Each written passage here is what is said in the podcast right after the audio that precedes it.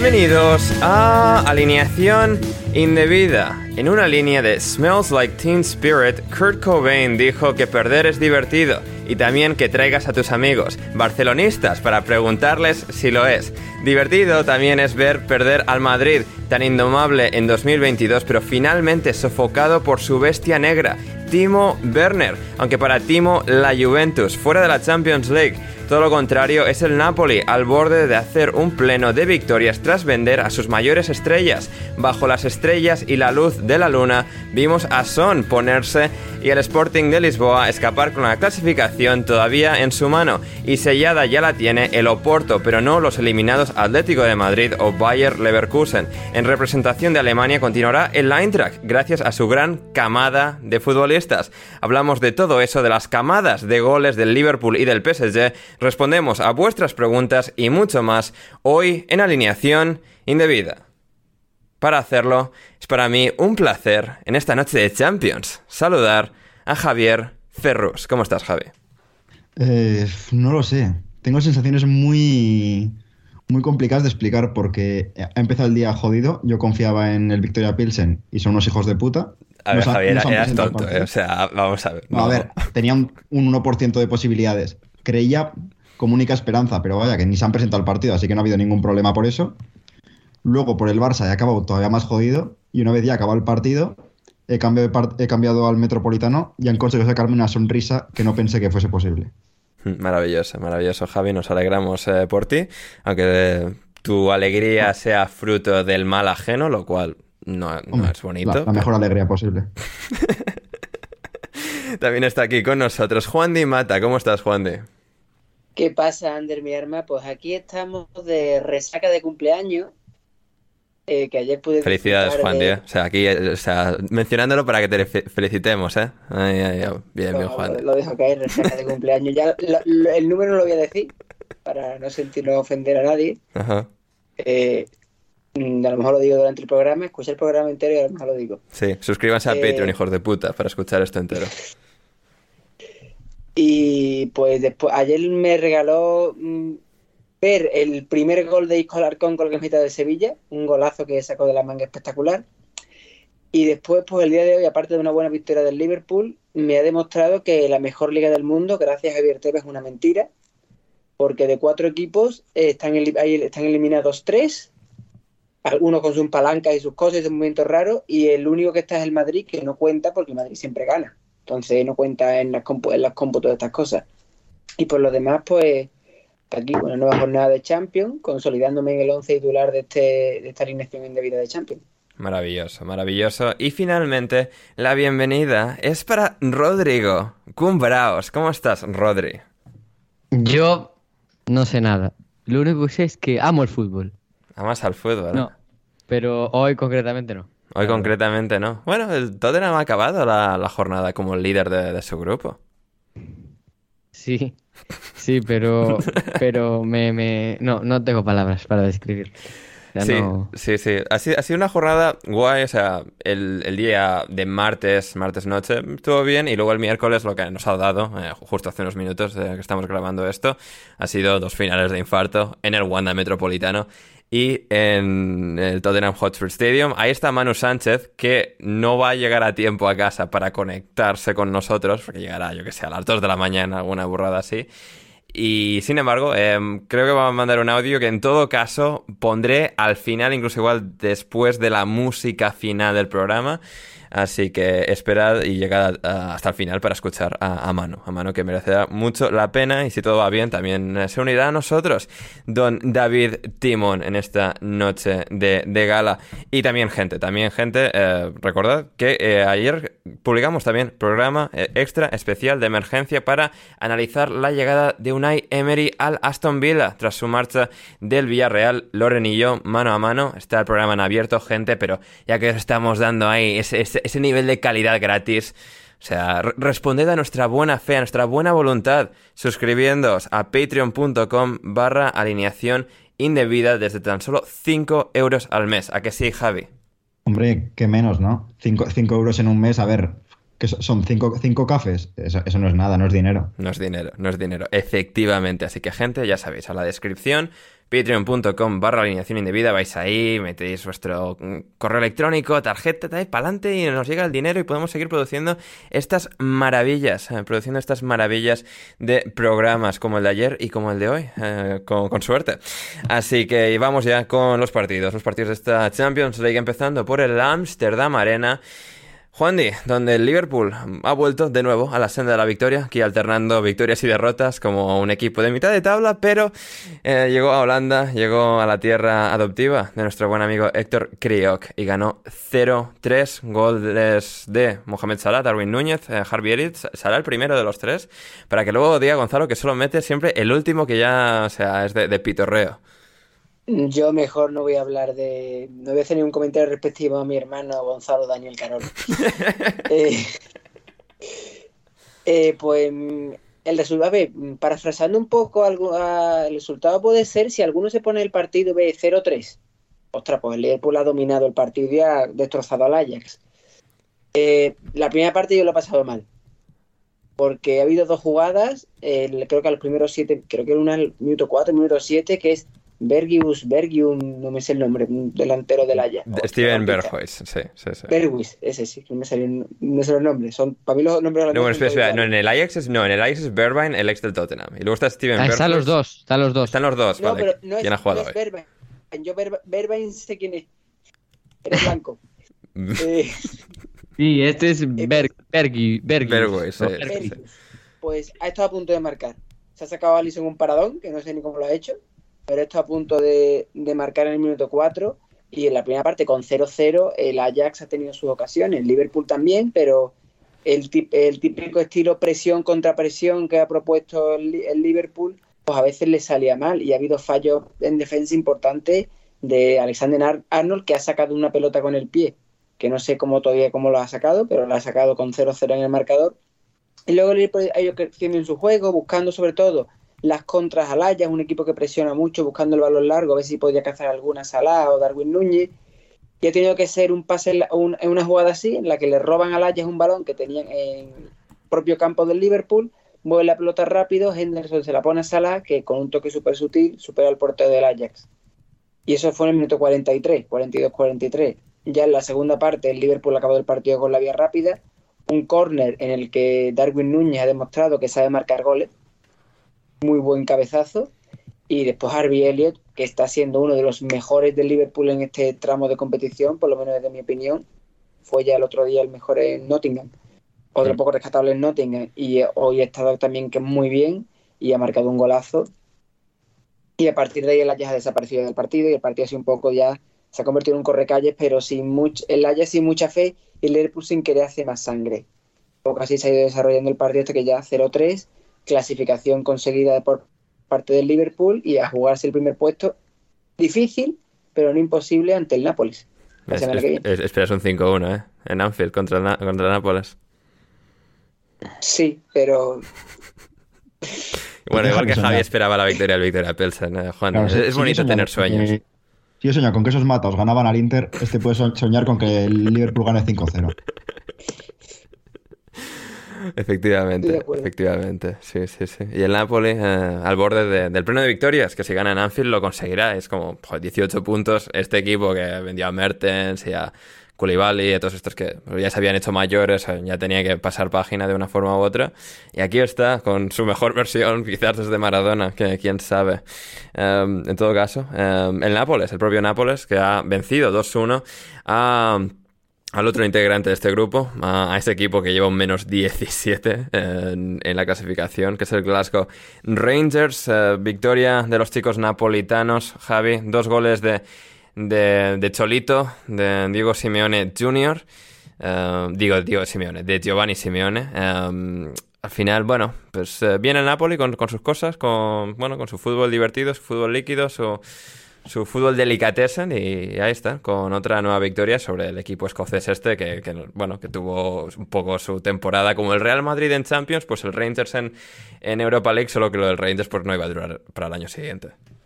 Sí, bueno, y Os Osimhen estuvo lesionado bastante tiempo y el solito aprovechó sus ocasiones y al final pues ha hecho un hueco en el once, en el once inicial y lo está demostrando bastante bien. Hmm. Y justo hoy es un día, un día complicado para la familia Simeone, a uno le ha ido muy bien, al otro ya llegaremos que no tanto, y como diría Paco Bullo, la risa va por barrios.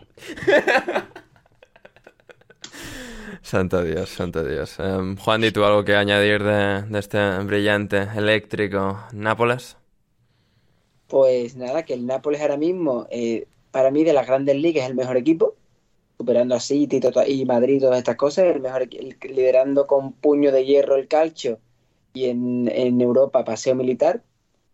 Y sobre todo con, con estos jugadores eléctricos, vendió a los viejos que tenía, a Merten, a Koulibaly y a, toda esta gente. Y, Insigne, que ya no valía para nada cuando, cuando le traspasaron, ¿eh? Era triste y tal, pero... no tenían nada y ahora ya con Ibil Lozano, Raspadori, el amigo georgiano de Javi. Karatskelia. y- No sé decirlo, no me hagas decirlo. Kibisa, Kivisa Karatskelia. Y el amigo graba, georgiano de graba Javi, para los amigos. Ahí va el Nápoles, que, a ver, no va a perder 5-1 en, en Anfield. Es imposible, pero mm, de soñar también se vive. Pero yo creo que el Nápoles va a ser primero, el Liverpool segundo y rezar del Liverpool porque no el, el cruce no sea el Bayern de Múnich. Que sea el Brujas, que, que va a ser el primero de grupo, a no ser que, bueno, el Oporto le supere, que también estaría bien, porque además el, el Oporto con el Liverpool Sí, sí, sí, el, el Oporto, viaje Oporto, todo lo que quiera, que siempre acaban en 0-5 o una cosa de esta, viaje Sí. Oporto, todo lo que quiera. No, eso es, es una vergüenza eso. Y luego, eso tuvimos en el grupo del Liverpool, del Ajax, del Napoli, de- del Rangers. Y luego tuvimos al Tottenham, al Tottenham, al Tottenham, al Tottenham. Eh, Un grupo muy divertido porque va a llegar a la última jornada con todo abierto. O sea, pueden acabar... Puede acabar el Tottenham último. No, bueno, no, el último no. Puede acabar tercero. O sea, el Tottenham ya va a ir a Europa League, pero puede clasificarse cualquiera de los cuatro. El Tottenham es primero con 8 puntos. Segundo es el Sporting de Lisboa con 7. Tercero es el Eintracht de Frankfurt con 7. Y último es el Olympique de Marsella con 6, jugándose en la última jornada Olympique de Marsella Tottenham y Sporting de Lisboa Eintracht de Frankfurt. Pero lo que hoy nos concierne es la victoria del Tottenham. No victoria, no victoria, no victoria. Parecía que sí, parecía que sí, parecía, estaba ahí en la mano. Lo habían agarrado, Conte había ido corriendo hasta el banderín de córner para celebrar con los muchachos. Estaba ahí, pero luego no estuvo, no estuvo. Empate a uno, final. Un partido en el que se adelantó el Sporting de Lisboa con un producto de la academia del Tottenham, Marcus Edwards. Parecía que aguantarían, acabó llegando el empate de Rodrigo Bentancur y el gol que fue y luego no fue de Harry Kane. Rodri, cuéntanos, llévanos por, por tu viaje de emociones. Eh, vale, vamos a ver. Eh, la primera parte, o sea, fue, además de muy aburrida, fue un, un baño del Sporting. O sea, el Sporting, para empezar, es muy buen equipo que tiene muy buenos jugadores. Sobre todo, y hoy no estaba Pote, eh, Pedro González, que es internacional con Portugal, pero está Marcus Edwards, que es el mejor de, de la plantilla con respecto a jugadores de ataque, media puntas, delanteros. Y, y la primera parte fue, fue un, un recital suyo muy similar al, de, al del partido en, en el Albalade. ¿Cuál es el tema? Que, que en la segunda parte pues lo- el Tottenham mejoró porque entró el extremo que tiene que jugar siempre que no esté Kulusevski, que es Brian Hill, no Lucas Moura. El quinto Beatle. Porque- ¿Eh? El quinto Beatle. El quinto Beatle.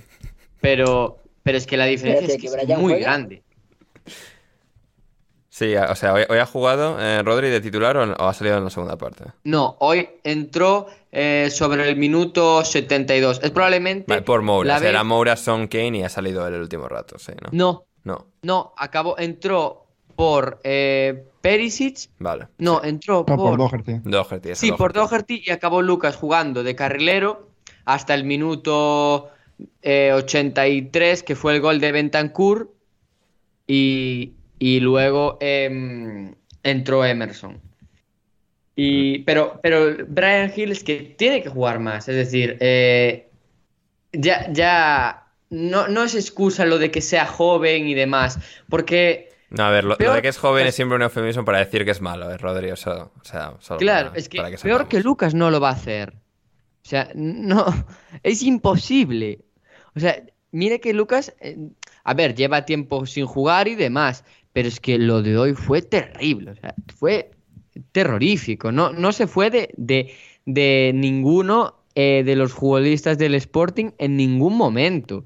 Y hubo ocasiones para centrar o para dar el pase de la muerte en las que decidía siempre mal. Y luego fue entrar Brian Hill por la derecha, siempre recortando hacia la izquierda, poniendo centros bastante buenos.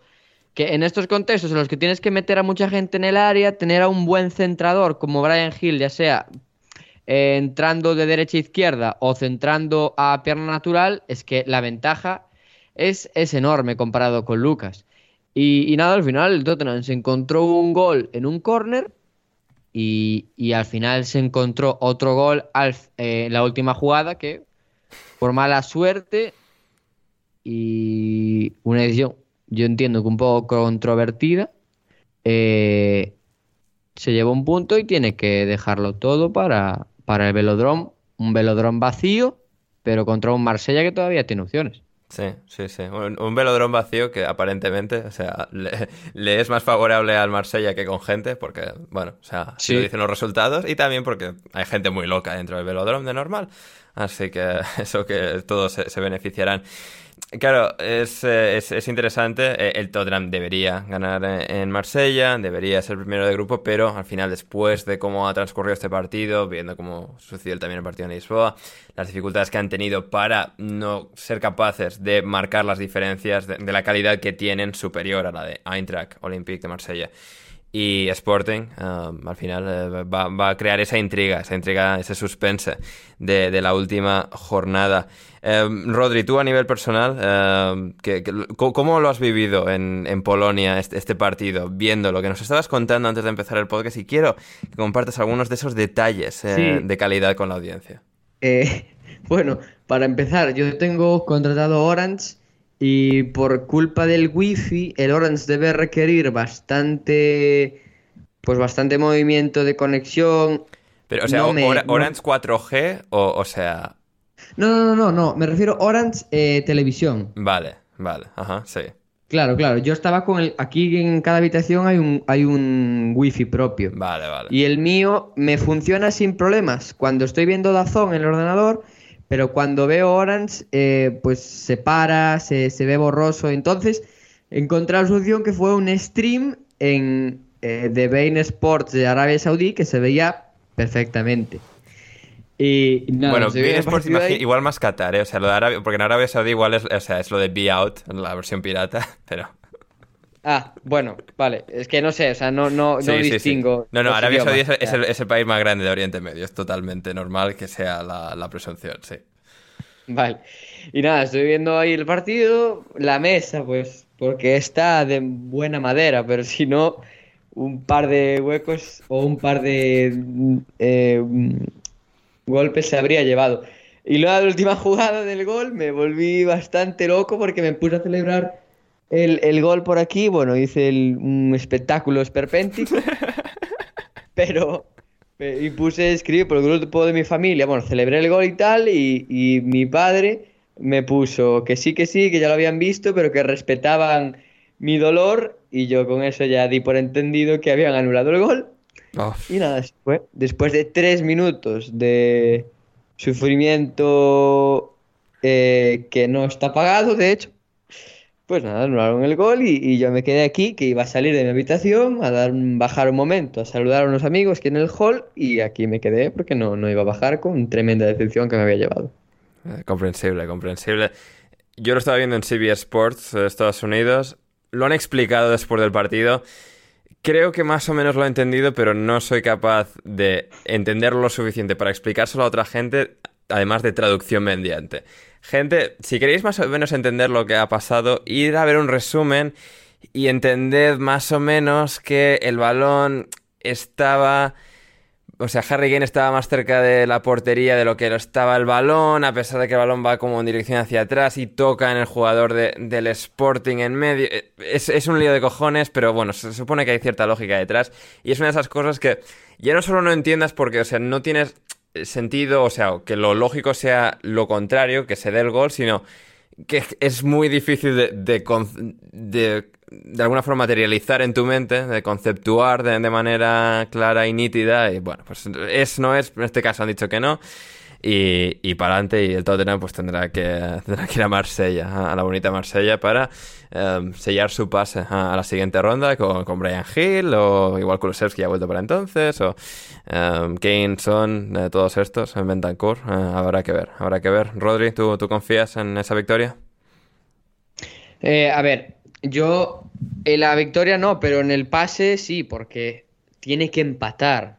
Que bueno, a ver, es un sí, Tottenham es, es que cierto, con un empate quedaría casa, segundo mínimo, sí.